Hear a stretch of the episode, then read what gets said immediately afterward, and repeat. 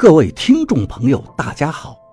您现在收听的是长篇悬疑小说《夷陵轶事》，作者蛇从阁，演播老刘。第二百七十七章，金炫子歇了一会儿，又开始说道：“但是今年来的人……”肯定会很多，是因为张光弼的事情吗？我插嘴道：“哎，也算吧。但是，金炫子说道，今年七眼泉会选出一个过阴的术士出来，不是每年都选一个吗？”我好奇地问道。这个过阴的术士是不是就是您说的能跟张光弼抗衡的人？这是每十三年选一次的，金炫子说道。就是今年，张光弼现在能出来，也能回去，所以要有个能过阴的术士，也能来去自如。难道？还没有定下是我呀，我忍不住说了句俏皮话。每个门派都会有人来争取做这个过阴人，到时候各地无门无派的神棍、马仙和一些医生都会来，当个过阴的术士是很多人的梦想啊。那上一次选的是谁呀？我很好奇地问道。上次本来是赵一二，可是他并没有被大家承认，因为他自己偷偷的去找守门人。有什么问题吗？过阴的人选需要大家推举，才能让守门人放他进去。他不守规矩，所以说赵一二只是个有实无名的过阴术士。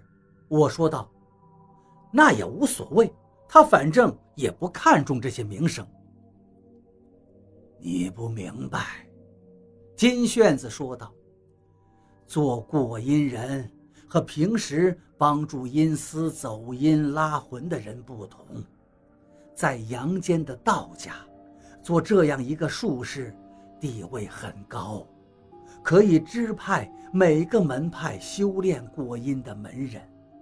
赵一二没有被道家各门派认可，就没有这个权利，所以他一直都是一个人在支撑。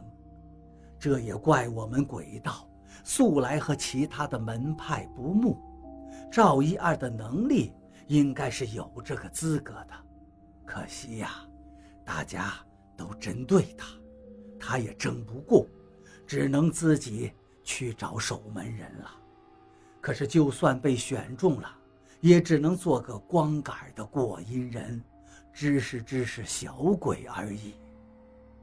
我脑袋里电光火石般一闪，赵先生的死就是张光弼的手下干的，他们是不是积怨已久了呢？老严拉拢他，就是想联手一起对付张光弼，可是赵一二不愿意。金炫子叹了口气：“唉，所以他死到临头，也没人来帮他。”我明白张光弼为什么要置赵先生于死地了，我恍然大悟道。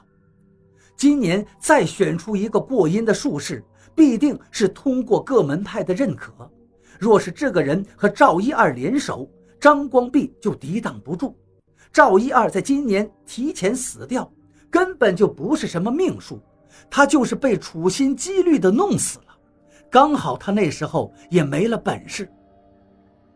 金炫子说道：“这就是命数啊。”我不想跟他就这个问题纠缠了，继续说道：“您的意思是说，要当一个名正言顺的过阴术士，首先要在各门派中脱颖而出，才能获得守门人的认可。当年赵先生却是一不做二不休，知道自己不会被人推举，就自己找了守门人，道理上也说不通啊。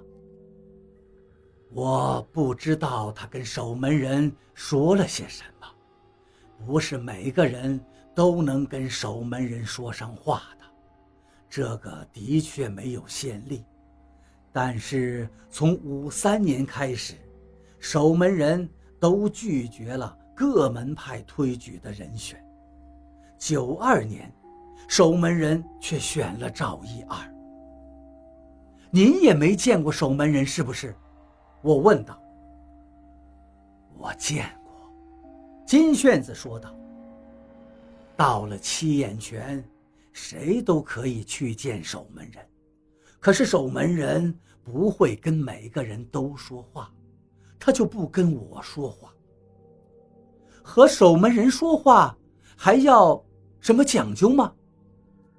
最基本的，你要会唱《黑暗传》。”很多出色的道士就栽在这一项上，守门人会跟你唱《黑暗传》，若是你听不懂，他就不说话；就算是你听得懂，他也不见得就跟你说话。他是个很怪的人，有多怪呀？你到时候看见他，就知道。就为了一个过阴的身份，犯得着大家都去抢吗？被守门人认可，成为过阴的术士，还能有一些收获的。什么收获呀？我问道。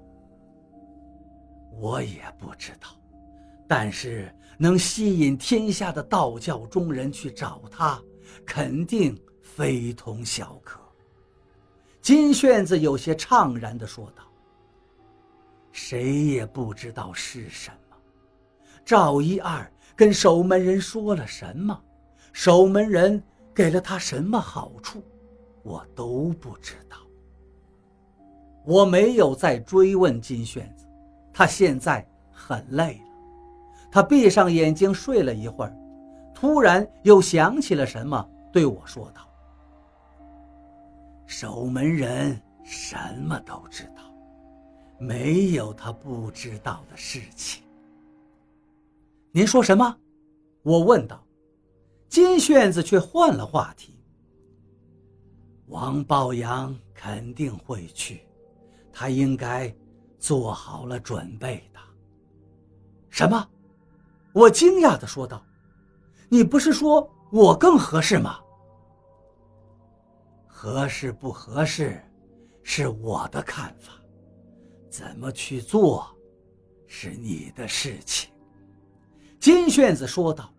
“你的性格接近道家，可是王抱阳现在有老严的支持，各有自己的优势。